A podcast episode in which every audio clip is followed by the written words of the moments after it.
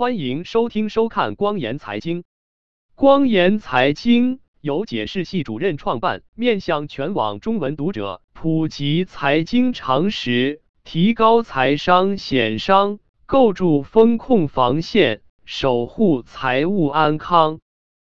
本次播报的中心思想是：经济周期的阶段不同，大类资产的表现也不同。经济体中对高利率的敏感性随着时空不同而有所差异。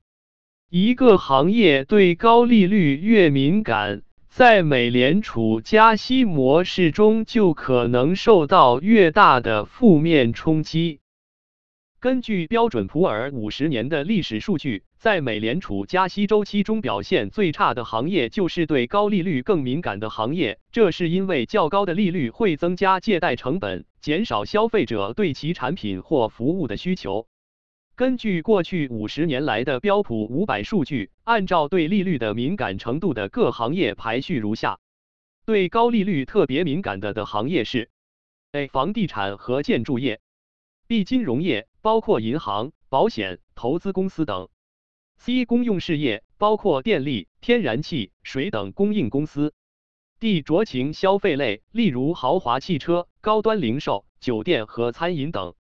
对高利率比较敏感的行业是：A 能源，包括石油、天然气和煤炭；B 工业，包括重型机械、航空航天、国防工业；C 电信业；D 运输行业。包括航空公司、铁路、航运等；E 必需消费品行业，包括食品、饮料、烟草等；F 医疗保健行业，包括制药、生物技术、医疗设备等。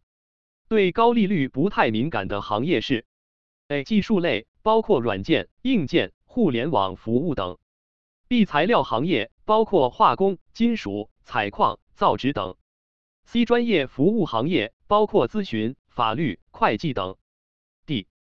媒体和娱乐，包括广播、出版、电影、电视等。在一九七零年到今天，在每一次的美联储加息周期中，标普指数中表现最好的板块是必需消费品和能源，优于大盘和其他板块。这很好理解，毕竟不管利息有多高，衣食住行这些最基本的经济活动还是要继续的。此外，贵金属，尤其是黄金以及相关的采矿公司，在美联储历次加息周期中表现都相当不错。